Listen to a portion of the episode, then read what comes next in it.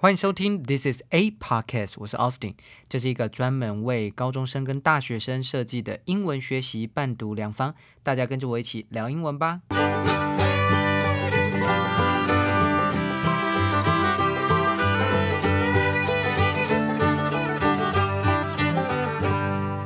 嗨，大家这个礼拜都过得还好吗？我们今天呢要来讲讲这个 sitcom，要继续来美剧推荐系列。因为上次有同学呃跟老师讲说，老师老师可不可以再录一次那个美剧推荐？因为他想要练一下音听啊，而且还有很多呃很多蛮有趣的那个戏剧的推荐，然后就 OK 啊。那我们今天就来推荐一个，就是我最近又在重看第三遍。哦，我我不知道，我这个情境喜剧我都至少都是三遍起跳，重看第三遍的这个《How I Met Your Mother》啊，那在英文我们常常会把它缩写，就是 H H I M Y M，好 H I M Y M，所以你看到如果有人看有人写那个 H H I M Y M，其实就是 How I Met Your Mother 的缩写。啊，那这部喜剧呢是二零零五年到二零一四年播的，所以是算是我们上一次六人行结束之后啊，然后呢，这个这一这一部呃情境喜剧 sitcom 就开播啊。那等一下呢，我们就可以来聊聊这一出剧，然后同样老师也有准备一下音听练习给大家哈。好，那在进行今天的主题之前呢，我想要先来回一些问题。呃，我最近呢，当然呢，一直以来都会收到一些疑问啊。那不管呢是自己的 IG 的私讯呢，还是呢大家在呃 Podcast 下面底下的留言，我都会看哦。那只是留言，可能大家不好意思在下面问问题，或者是呢大家都只写一些呃喜欢赞美的话哦。那这个当然都很好啦。那你你也可以有问题就私讯我。好，那我要来先回答一个同学的问题。啊，他说：“Austin 老师您好，我是新竹李奇英文高二升高三的学生啊，在暑假这一个月读来有一些啊读书上跟英文作文上的问题，想要请教您。好，那他首先他是说啊，我在暑假的一开始就已经有安排好这两个月的进度，同时呢也要求自己至少要读完三册的内容，以至于呢每天要读的分量有点多。虽然每一周都有留一天的空白时间来做缓冲。”但目前进度还是 delay 啊，以至于呢练习题目的时间也不多啊，所以呢想请教您，好，然后呢，他第二个问题呢是说，同时我也发现了自己在英文作文上，即使背了很多篇作文跟家具。同时呢，也开始固定每周写几篇文章，但是呢，遇到新的主题，或者是像暑假的模考当中，用字啊或句法的结构还是偏简单，无法与所学的连接啊。以上是想要请教您的问题，不好意思，麻麻烦您了，谢谢。哇，这个 这位同学非常的有礼貌，好，然后问的问题也很好，也我相信也是非常多人呢会遇到的。的问题哦，不管呢，你今天高一高二，还是像这位同学是高二升高三哦，那当然呢，在英文学习上面，不管是任何一个科目的学习啊，在啊学习上可能都会遇到一些些困难啊，或者是那一些撞墙期，那这个都是很正常的，不太有可能有人什么先天一出生就很会很会读书的。OK，好，那首先呢，呃，我大概先回一下说同学关于这个读书进度上面呢，哦，可能会落后。啊，啊或者是会有一点这个嗯读不完的这个窘境。好，那那我有大概有三点哦，大家可以抄一下笔记，或者是大概记一下。呃，三个建议。第一个呢，就是呢，呃，同学一定要先预先安排你的读书时间的规划。那这个读书时间的规划不是很简单，就是说哦，我星期一读什么，星期二读什么，星期三读什么，而是呢，我们可以用一周的想法来想，然后中观来看你总共有多少的时间啊？那老师之前呢推荐给高三同学的，就是把时间分成大时间跟小时间。所谓大时间呢，就是差不多三个小时到四个小时完整的时间；小时间呢，就是零碎时间，你可以用来背国文的字音字形啊，或者是英文的单字这些比较零碎的。啊，这些需要短期记忆的东西。好，那长时间的话，你就是要好好的投入在里面，然后把观念啊弄清楚，也做了题目。好，那一个礼拜呢，你规划一下，想想看，除了呃这个补习之外，你还有多少长时间？那有长时间之后呢，你再去分给你的主科跟副科啊。注意哦，你的在时间的调配上，主科哦，可能需要多一点点的大时间，副科呢就少一点。好，你自己去规划一下，呃，这个呃一周有几天？如果我们讲简单一点，就是一周有几个大时间是给主科的国音数，然后呢给副科的可能是自然科或者是社会科，那你就自己呢大概只剩下大概一两段的时间啊，然后去规划一下，安排一下自己的时间。毕竟呢，在考试上面啊，不同的科它的占比啊，它的重要性其实。不同哦，所以如果你把每一科都用平均的话，那它就会有一个缺点，就是你没有办法在最短的时间内做出最有效率的安排。好，那呃，所以你一定要先去预先规划一下你时间。这有一些优点，第一个就是你可以啊在每一周的开始之前就可以大概是知道你今天要做什么事情。第二件事情呢，就是第二个好处啊，第二个好处你预先安排，你就不会那么的焦虑，你也大概知道说今天要做什么事。好好，那这个预先安排读书计划，很多人有做了哦。但是呢，像这位同学，感觉就是他有做了，可是他好像每一个礼拜都发现自己赶不上自己一开始的计划，对不对？好，那这个时候老师就要提醒大家哦，你在做这个读书规划的安排的时候，千万不要以目标为导向，就是譬如说，哦，我这礼拜呢要读到哪一页，或者我这礼拜呢要做几篇啊，以目标为导向式的，以目标为导向。样的话呢，你常常会有，呃，会有没有办法达成这个目标，因为你一开始目标定的太高，然后呢，或者是呢，也有可能你目标定的太。太少，导致你呢又更加的时更多的时间。好，那老师呢比较建议大家以一个月的时间来做目标。譬如说呢，七月八月，对于高三的学生，老师建议就是把三册的内容复习完。那你可能是高一高二的学生，你可能想要复习或者是进进度，或者是看学校的杂志。这个呢，就是以一个月为一个规划啊，一个月来做规划。那每一个礼拜呢，你要做的每一天的那个时间规划又是怎么样规划呢？这个规划的目的。呀，都是在你的习惯养成啊，所以老师希望呢，你规划时间管理，并不是说哦，我每一次都有好多的 deadline 要进行，好多的这个死线啊，每次好像都读不完，不是，反而是呢，要让你有一个养成好习惯，就是什么时候该做什么事，什么时候呢读什么书，那久而久之，你的大脑跟你的身身身体啊，就会记忆说，哦，我每个呃，比如说我每个礼拜一晚上，我可能就是。都给了英文啊，就从头到尾都在读英文，或者这个礼拜二晚上我可能从头到尾都在写数学。那不管呢，你今天学校的功课多寡哦，你只要呢把这一段时间都 commit 都给了这个英文，给了数学的话，你就该去多做那个相关的题目或多做延伸哦。有多出来的时间呢，我们也不用去读别科，没关系，以你习惯上面啊，才呃习惯上面才可以带来呢你最后的这个改变。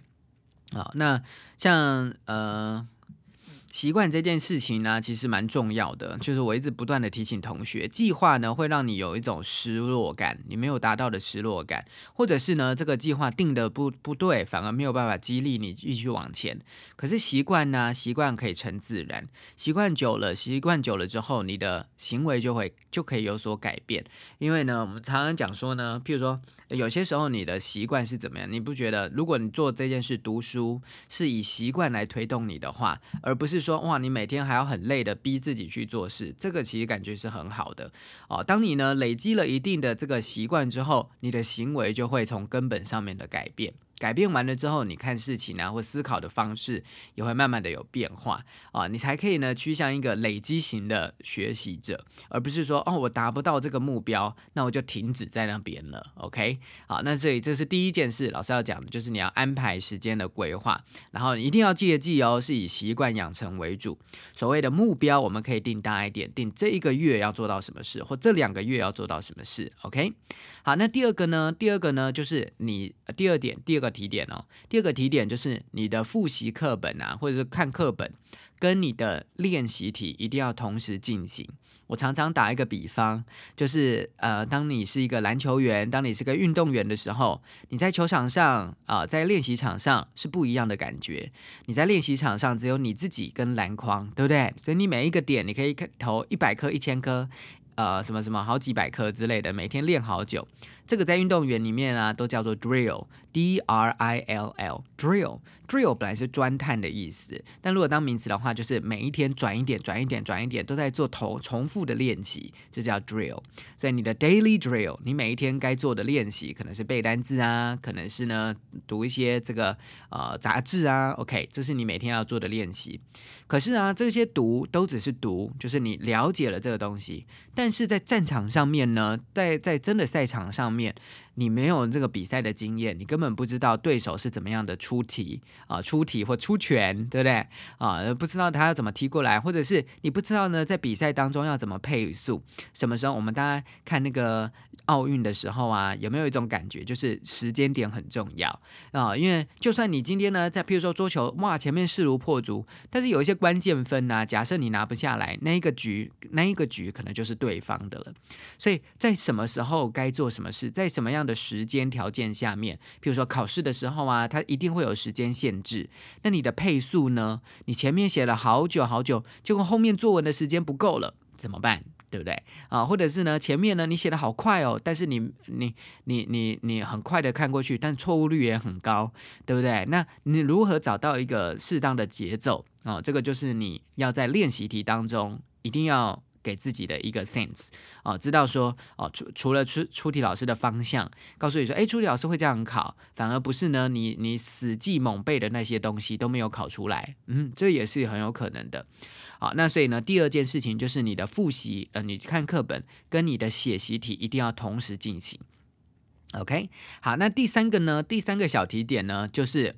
这个是一个心态的调试，就是你一定要告诉自己说，呃，没有念得完的书啊，啊，书真的非常的多。老师相信哦，没有任何一个学测考生或职高考生在考前的时候，他可以很有自信的跟你讲说，我所有东西都念完，而且我都记熟了，这是不太可能的事情。可是呢，有可能的是什么？你有所有题目的类型，你都掌握好。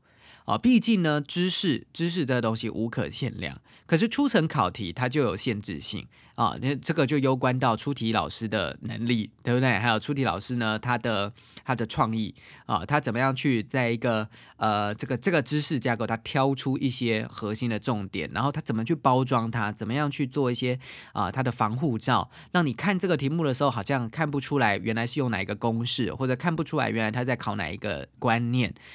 这个其实是出题老师要有功力才可以做得到的事情，所以呢，只要你掌握了出题老师的想法，掌握了他的命题的方向，其实啊，你对于大考其实真的是不用什么太太害怕，有点像是嗯。我不知道这个比喻有没有有点牵强，就是两个人呢在在荒郊野野外，然后看到对面有一只熊要要准备要跑过来啊，第一第一个人、第二个人就说完蛋了怎么办？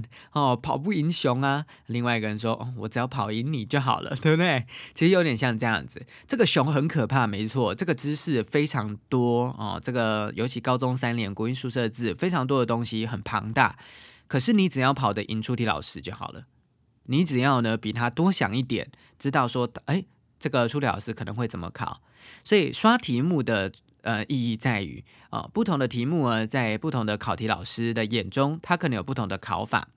你以你就是你可以看非常非常多出题老师，以他他只看题目怎么出哦，所以你的对手是出题老师，出题老师呢，在这个这个知识当中，他觉得他只能出这些。可是你如果在这之前就看过好多种不同老师的出题方式，那你是不是就可以更能够了解出题的方向？那考试的时候就不跳不会，可能掉入陷阱啊，或者是考出一些你不会作答的东西，这样听懂吗？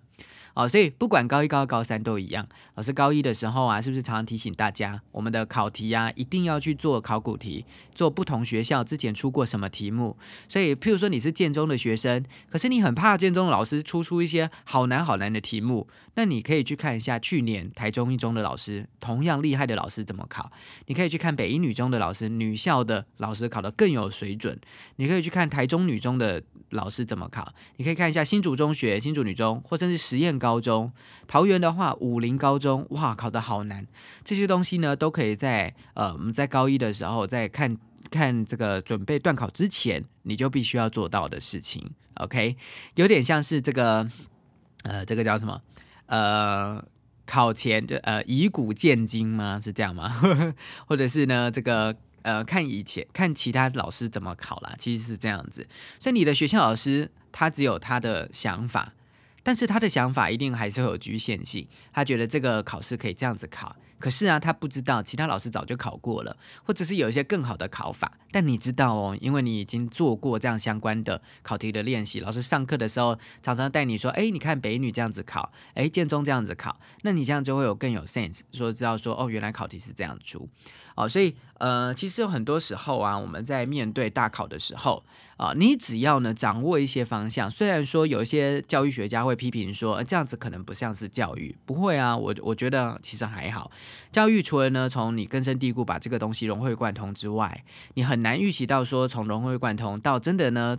呃，去击溃考题，中间还是常常会有一个断层，那这个断层你就必须要去从考题当中来下手哦，对不对啊？去破解它，但是这个不是一朝一夕可以做到的，这个是蛮难的，因为你要能够去读到很多个考题老师的思维，其实是需要花时间跟花时间，呃，要花同整的，但是只只差你要不要愿意去做。好，只差你愿不愿意去做，OK？好，这个是第三件事情，这样子就 OK 了。所以一二三，我再复习一次哦。第一个就是你要安排读书的时间规划，第二个呢就是你的课本跟你的练习题一定要同时进行，第三个就是你要给自己一个好的心态，就是没有念得完的书，但是可以有掌握的好的题目。所以这三个送给大家，OK？好，那另外一个呢，这个同学还有问到就是写作部分。好，那今天的时时间关系啊。啊，我刚刚讲了一下，其实我不该讲的。今天时间关系，应该是讲不到写作部分，我们下礼拜讲好不好？啊，这个写作部分呢，这个我相信也是大家很多人遇到的障碍，就是嗯卡住，你你你一直卡在一个可以认识这些字啊，就是可以读得懂啊，可以呢看得懂的这个呃这个这个关卡，可是你没有办法用得出来啊，这个这个中间的差异，所以有点像是你就同类用老师刚才的想法来想。啊，有没有融会贯通的学生，应该就可以大概知道一下。譬如说，嗯，今天有一个考题，它长得不一样，它其实就是防护罩。但你要怎么样用以前的东西去写出来？有一个好方法，就是当你每一次在练习的时候，你就去专挑那些啊呃没有看过、老师没有教过的题目，用那些题目啊，你去想想看，怎么样用老师教的。来去写出一个漂亮的大纲，你先从写大纲开始啊！你要用什么料啊？你要用什么主题句啊？你要用什么结论呢？你要怎么写啊？你要用什么例子啊？你要改变一下什么啊？诶，有什么相关字可以来使用啊？或者是一定要用到的？你可以先去想大纲啊！想完大纲之后呢，再去写。其实你这样子的话，提纲挈领，对你来说，在写的时候，你也不会像一个无头苍蝇一样一直在乱绕。啊，乱乱绕，OK，啊，那所以其实就是这样子啊，你也要把考写作文当做一个考试哦，只要它是考试，就是可以掌握的，你一定要听清楚，只要它是考试就可以掌握，但是你一定要学会如何掌握，OK，哈，那所以呢，在做到这件事情之前，你可以一直来问我问题，就说，哎，老师，那那我是不是要做什么准备，或者是呃，我看到这个我应该要怎么样的想法？啊，那在上课的时候，你也可以常常听老师怎么样告诉你说，哎，这时候应该怎么样？这个时候就可以做一些笔记。OK，好，那我们来这样子，应该回答问题部分啊。哈，我们每一次的时候，老师都回答一些一个礼拜啊被私讯问到的问题。好了，好，那我们呢，今天进到主题呢，就是要来讲《How I Met Your Mother》。《How I Met Your Mother》这一部呃。TV series 电视影集，它是一个情境喜剧。我们上次有讲，就是 sitcom situation comedy。那这个情境喜剧啊，它的背景设置是在纽约啊，背景设置在纽约，然后是五个主角的故事。他们呢最常出现的地方就叫 McLaren，就是麦卡伦酒吧。OK，它是在一个酒吧。那我们跟上次的那个六人行不太一样。诶，有没有人在我介绍之后去看六人行？当然，那个六人行不太一样，因为六人行是在那个 Central Park 这个咖啡馆当中，其实有一点像是同一个招，对不对啊？那可是，所以很多人呢就会去把它套用在啊，好，把它当做是六人行的续集，就是六人行的接替者。啊，所以这个其实对于他们的编剧啊，还有他的演员，其实压力非常的大啊。但是呢，啊，但是呢，他们有自己走出自己的路啊。有些时候呢，就是当大家对你期待越大的时候，压力越大的时候，生命自己会找到出路。然后反而呢，他养出了一群很忠实的呃爱好者。包括我在内，我一开始看的时候，我高中看，我其实不太喜欢，因为我那个时候常常会把它跟六人行，因为我差不多同时在看这两部，差不多常常就会把它跟六人行做比较，因为六六人行的人物刻画啊，真的是非常的经典，然后呢，会让你陷在里面，每一个人都是非常完整的，呃，一个角色，在文学里面我们可以叫它叫 round character，它都是非常完整的角色，而这个角色就可以随着时间，还有随着观众慢慢的在长大，这个很特别。可是呢，《最爱总动员》啊，《How I Met Your Mother》其实不太是它的最大的重点，不是角色的刻画，它最大的重点其实是它的叙述的叙述，还有叙事的手法。是很特别的。它不像是呢六人行啊，或者是其他的戏呃其他的戏剧，是一种顺时间的推演，就比如说这这一开始怎么样，后来怎么样，然后就慢慢这样演进啊。它反而像是一种很特别的一种镜框式的故事架构哦。它最大的镜框其实就是呃 How I Met Your Mother，我怎么遇到你妈妈。所以主要是 Ted 这个角色跟他的小孩在分享他以前的故事，如何追到他妈妈一生挚爱的。这个这个中间的期间，然后他从好早就开始讲，他讲了好几季啊的故事，然后老他小孩都觉得好烦。可是重点不是这样，重点是说他用一个镜框式的方法，然后呢来带出他回忆当中的故事。所以常常的时候，你就会发现呢，有些集数它可能是倒叙法，或者是说，哎，先给你看一个呃它的结论，然后再帮你推回来说，哎，这件事情是怎么发生的。所以这个叙述手法非常的有趣，那也算是当代啊的经典啊，非常有趣的叙事手法。其实呢，我们以前呢在文学的这个。课程当中啊，文学理论当中，我们会称这个手法叫做 meta fiction。meta fiction 就是后设小说，后面的后设定的设。后设小说是什么意思呢？不是什么在后面设定哦，它的定义其实蛮简单的啊。那个 meta 我们在中文常常都把它翻成后或者是转化的意思。它的意思就是说呢，本来啊小说啊，像 fiction 这种虚构故事，它是照着时间的推演，然后呢是会让你好像进到一个故事。是其中啊，把这个小说跟真实世界做出一个隔阂，这个是 fiction 啊。因为我们在读小说的时候，最终最一开始的前提都会有一个前提，就是呃，小说里面不管怎么样都不是真实的，你都不可以把它当做真实，因为它都有加入作者主观的想法。好，那。这个呢是小说的架构，可是后设小说呢，就是它跳脱了这样的典型的写作的方式，啊，它就会变成说呢，它会常常啊，会有这个作者告诉你说，哎。你不觉得很奇怪吗？或者哎，直接跟观众的互动，直接跟观者的互动，或者是有些时候你有没有看到一些电影，他就会说什么哎，Chapter One 第一集啊，什么什么第一章啊，什么什么什么发生了，第二章啊，好像是在看一个小说故事一样，好像是有一个旁白在带你看这个故事，对不对？这个就是一个后设小说的基础。那他的他的目的是什么呢？就是希望呢有组织的去跟你探讨说，你看这个故事本身它的虚构性是怎么样。所以其实观者一直都知道这是一个虚构的作品。这是一个虚构的作品，然后呢，同时呢，在这个虚构的作品当中，他就会去反省自己的人生有没有同样有这样的遭遇啊，有没有同样的遭这样的遭遇？那并且呢，他也会呢，呃，去去想说，哎，这个经验，哎，我当时是失败告吹，可是你看这部这个主角，这个主角也是失败的收场，可是呢，他却透过了反省，有一个很正向的一个这个很乐观的一个结论，这个就是。呃，《How I Met Your Mother》里面的精髓，也是 Ted 所要扮演的角色。Ted 这个角色呢，不断的在改变，他从头到尾都一直在找他的老婆。很多很多观众可能呢，跟我一样，一开始看就觉得好烦哦，这个人到底怎么怎么找那么久都找不到，而且整个故事都在讲他找他老婆，然后最后的时候老婆还是没有出现，你心里就会这样想。可是这不是重点呢，重点是他就是你啊，他就是你。他希望呢，以以他的角度来带着这个观者，让你可以有。做出一些反省啊，反省之后呢，诶，他常常会给你一些很乐观、很积极向上的结论，也很暖心的结论。啊，这个才是这个后设小说要做的事。所以，当你把《How I Met Your Mother》当做一个后设小说的作品来看的时候，你就觉得太厉害了。这部这部戏剧真的很棒。我以前的时候在高中的时候没有办法有这样感同身受。其实很大的重点就是因为被后设小说影响。后设小说啊，会让你产生一个距离感，你就会觉得说我好像没有办法进到这个角色当中。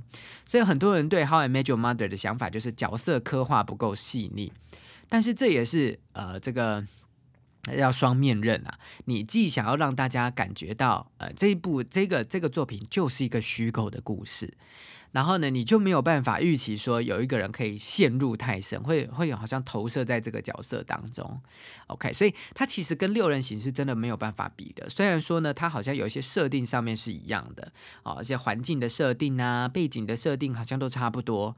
但是啊，但是他在做故事的诠释的时候，是他的一大经典。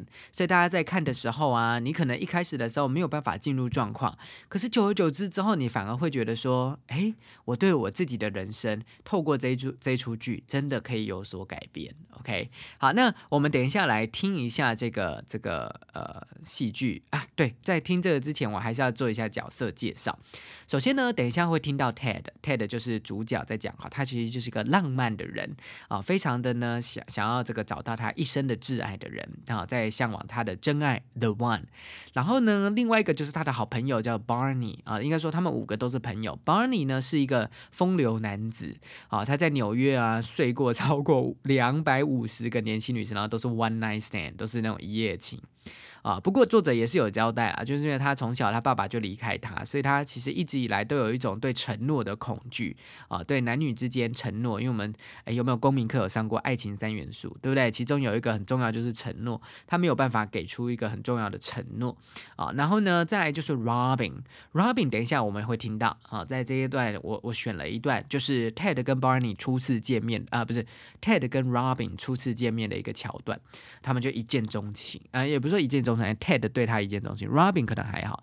Robin 呢，一开始就是 Ted 在茫茫人海当中，哇！蓦然回首，那人却在灯火阑珊处的那种感觉啊，所以呃，他们呢就是常常呢就是呃，一开始当然也有谈了一下恋爱，但是因为很多很多错综复杂的关系，导致他们没有办法修成正果。好，那 Robin 呢是一个很有主播梦的女子，呃，积极向上，很想要在纽约有一番作为，但是呢，当记者就要从很基层啊做一些很很无聊的新闻开始。OK，好，那再来呢，还有这个两位主角是我们等一下。没有没有不会听到的，一个是 Lily，一个是 Marshall。Lily 的 Lily 是一个幼稚园老师，那有一种妈妈的感觉哦，妈妈的感觉。那她跟 Marshall 其实大学的时候就已经交往了啊，算是青梅竹马了哈。那 Marshall 呢是想要成为环保律师，但最后因为经济因素啊，就进到一个体制内的大公司，当自己本来很讨厌的法务啊。他是 Minnesota 人啊，是那种善良的大男孩，OK，都很高大这样的 Minnesota 人，然后呢人。很好啊，很 friendly。OK，好，那我们来听一下这一段的这个啊，准备音听喽啊，听一下这一段的对话。这一段呢会在在呃 McLaren 在酒吧当中，Ted 跟 Barney 本来在聊天，然后呢他在远远看到一个女生叫做 Robin，穿着绿色的衣服，然后呢非常的显眼啊，显眼的笑容很灿烂，这样啊，他看到她，时间就凝结了，这样啊，来听。It was like something from an old movie. where the sailor sees the girl across the crowded dance floor, turns to his buddy, and says, See that girl? I'm gonna marry her someday. Hey, Barney. See that girl? Oh, yeah, you just know she likes it dirty. go say hi. I can't just go say hi. I need a plan. I'm gonna wait until she goes to the bathroom mm -hmm. and I'll mm-hmm. strategically place myself by Great the jukebox. So hi, have you met Ted? Let me guess. Ted. 啊，他说，It was like something from an old movie where the sailor sees the girl across the crowded dance floor, turns to his buddy and says, "See that girl? I'm gonna marry her someday." 啊，然后呢，他就说，这就像是一个老电影里面的一个剧情啊，一名水手呢，啊，有点像是这个上岸之后，水手在拥挤的舞池当中看到一个女孩。 转向他的旁边的旁旁边的朋友说，his buddy，然后就告诉他说，哎，你看到那个女孩了吗？总有一天我会娶她的。好。然后呢，他就问了 Barney，他说：“Hey Barney，see that girl？你看到那个女生的吗？”然后 Barney 说：“Oh yeah，you just know she likes it dirty. Go say hi, OK？” 他说：“You just know，you just know，不是你只是知道，you just know，常常是一看就知道，you just know，you just know she likes it dirty，likes it。” Dirty，那个 it 其实就是代替的性方面的姓氏，他喜欢就是很色，他就有点像色色的女生这样子的意思。然后在 she likes it dirty，you just know she likes it dirty，go say hi，哎，去打个招呼吧。然后呢，Ted 就说，I can't just say hi，I need a plan，I'm gonna wait until she goes to the bath bathroom。 Then I'll strategically place myself by the jukebox。他说：“我不可以只是去打个招呼啊，对不对？他他是如果是我人生的挚爱，我一定要就是有策略哈，有一个计划。”他说：“I need a plan。”所以从这里你就可以看出来，这个人呢是一个很小心翼翼，而且对于爱情啊非常珍惜的一个人，对不对？啊，然后他觉得他就是真爱了。他说，而且他想很多，对不对？I'm gonna wait until she goes to the bathroom。要等到他去洗手间，然后洗手间出来，我就要站在那个，因为他们洗手间旁边就是一个 juke。Box，jukebox 就是呃 J U K E B O X，jukebox 不知道你们有没有看过哎，就是那种以前呢在酒吧，现在应该已经没有了，在酒吧里面啊，就是有自动点唱机啊，然后你就可以点你喜欢的歌，然后整个酒吧就会放那个音乐这样，然后你跟你朋友可能就可以去跳舞啊，去干嘛，就是这个 jukebox。所以在在厕所出来那个那个 McLaren 酒吧有一个呃自动点啊，他就说我就会故意站在那边，然后他走出来就会看到我这样啊。然后这个时候呢，Barney 就就觉得，然后自己是自作主张，就直接去找 Robin 的。他说：“Hey，have you met Ted？” 这个就是最经典的其中一句台词。“Have you met Ted？” 就是，哎，你见过 Ted 吗？啊，好像是跟人家搭讪，你呃你的 wingman 哈，在里面 wingman 就是你的泡妞伙伴啊，这泡妞伙伴就会说，哎，你有没有认识他？哎，你认识他吗？你看过他吗？然后呢，那个女生就会有一个兴趣，就说，哎，有吗？我应该要见过他吗？对不对？所以这个时候 Ted 就跟他说，呃，Hi，Robin 说，Let me guess，哎，我猜猜，你叫 Ted 吗？Let me guess，Ted，啊，你叫 Ted 吗？OK，好，再听第二段。So what do you do? I'm a reporter for Metro News One. Oh. Well, kind of a reporter. I do those dumb little fluff pieces at the end of the news, you know, like, um, Monkey who can play the ukulele. I'm hoping to get some bigger stories soon. Bigger, like a gorilla with an upright bass? Sorry, you're really pretty. oh, your friends don't seem too happy. Yeah, see, the one in the middle just got dumped by her boyfriend, so tonight, every guy is the enemy. You know, if it don't make your friend feel better, you could throw a drink in my face. I don't mind. She would love that. And it does look fun in the movies. Hey, you want to have dinner with me Saturday night? Oh, I can't. I'm going to Orlando for a week on Friday. Some guy's attempting to make the world's biggest pancake. Guess who's covering it? That's gonna take a week? Yeah, he's gonna eat it too. It's another record. 好，再来呢，他们两个就开始聊天啦。Ted 就问他说：“哎，你是做什么的？有没有听到他刚才怎么问？你是做什么？怎么念？怎么讲？ 他说 What do you do？对不对？What do you do？啊，他不是像我们课本常常讲的是什么 What are you？对不对？这样这个这种写法，这是很课本的课本。但你要学人家真正口语上面，他说 What do you do？What do you do？就是你做什么的啊？你是做什么工作的？What do you do for a living？如果他要说 What do you do for a living？就是你做什么为生。但如果你是搭讪的话，你就说 What do you do 就好了，你也不用再太太严肃的。呃太深入的问题嘛，对不对？啊，Robin 就说，哦，I'm a reporter from Metro News One，啊，我是一个 Metro News One 大都会新闻台的记者。呃，Well, kind of a reporter 啊，你可以听一下他们的中间是不是有加一些字啊？很多同学觉得说老师多义的这个听听好难哦，因为其实它就是比较生活化，有加一些赘字啊。其实重点应该多听就可以听出来。说 Well, kind of a reporter，其实有一点像啦，我也不太确定是不是算是记者。As I do those dumb little fluff pieces at the end of the news，我做那些很愚蠢啊，有点可爱，提供你消遣的那种轻松的影片，叫。Fluff pieces，fluff，f l u f f，fluff 就是蓬蓬松松的很可爱的那种叫 fluff 啊 fluff。那但是新闻呢，我们都知道新闻都有 breaking news 很重要的新闻，阿富汗新闻啊，对不对？海地的地震新闻啊，有那种很严重的新闻。那同时呢，很多新闻像台湾的新闻，你看到最后的时候是说，哎，我们下周继续再见或者什么之类的，后面不是都有很多什么动物啊，或者是什么动物园啊，对不对？或者是我不知道台湾的新闻很喜欢拍花，哎，喜欢拍花啊，拍阳明山的花海之类的，哦，就是这种，他就说他就是做这种这种最后面那种轻松的影片而已。他说，you，嗯，you know，嗯，啊，你看他说，you know，嗯，like，like 就像是真的口语上面真的很喜欢，有些外国人很喜欢用类比的方法，嗯，like 就像是 monkey，we can play the ukulele，就像是会弹乌克丽丽的猴子，然后就是一点没有 newsworthy，没有新闻价值的那种啊。他说，I'm hoping to get some bigger stories 啊，我哎，其实我很希望很快以后可以播到一些比较大型的新闻。啊，然后 Ted 就很幽默，他就说，嗯，bigger like，然后也是像是 bigger like an gorilla，呃呃，like a gorilla with an upright bass，啊，他说，诶，像是大猩猩弹那个低音大提琴吗？啊，就是更大，因为本来是弹乌克丽丽的猴子嘛，然后他就很幽默说，哦，你更大的新闻你是指呃黑猩猩弹大提琴吗？啊啊，sorry，you are really pretty，啊，当然了，他讲了尴尬的话，马上 sorry，对不起啊，你真的很漂亮，you are really。pretty，这里其实又就有点暗示说你太漂亮了，所以我一直讲出蠢话。啊，然后呢，女生当然就也很开心嘛，对不对？好，那这个时候呢，他们就看了一下那个 Robin 坐在呃酒吧区的朋友们，他说：“Oh, your friends don't seem too happy。”哦，你的朋友好像不太开心呢。啊，Robin 就说：“Yeah, see the one in the middle just got dumped by her boyfriend。”哎，说：“哎，你看，你看中间那个人，她才刚刚被她的男朋友怎么样？Got dumped。” dumped 就是被甩掉，got dumped by her boyfriend. So tonight, every guy is the enemy. 所有男生都是敌人，is the enemy. 然后呢，Ted 就说，Ted 就提出一个很有趣的想法，他说，You know, 呃，If it will make your friend feel better, you can throw a drink in my face. I don't mind.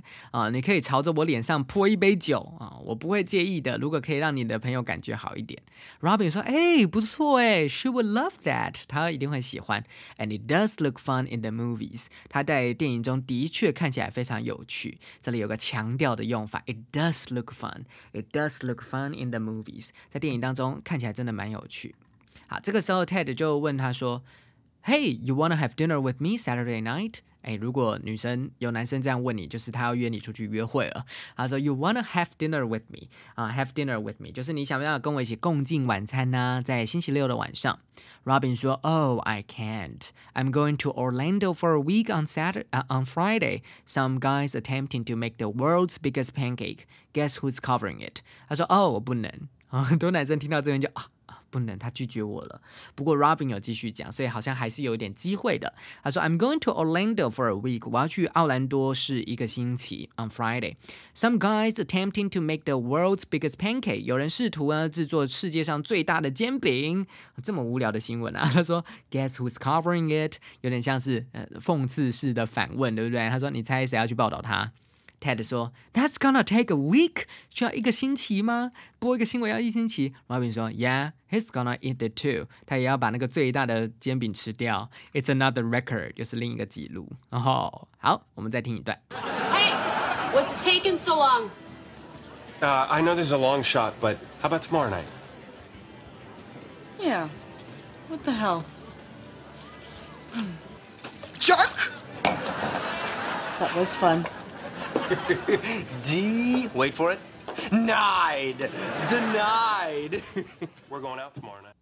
好，这时候呢，这个 Ted 啊，刚被甩，呃，不是 Ted，Robin 刚被甩掉的朋友就问说：“Hey, what's taking so long？” 哎，这个超好用的，把它画起来，呃，把它写起来。What's taking so long? What is taking so long？其实什么意思？就是 哎，什么事情呢？你要那么长的时间，干嘛都不过来？你怎么在酒吧那边待那么久？因为他他现在跟 Ted 在吧台那边嘛，然后他朋友坐在椅子这边，就说：“哎，What's taking so long？你怎么这么久啊？你在点餐吗？还是怎么样？”就是 What's taking so long？”Ted 说：“呃，I know it's a long shot, but how about tomorrow night？” 来 It's a long shot. Long shot, shot 就是射击。什么叫 long shot？我们在看奥运的时候啊，在看那个有没有看那个枪的，就是开枪的那种，对对对的那个比赛。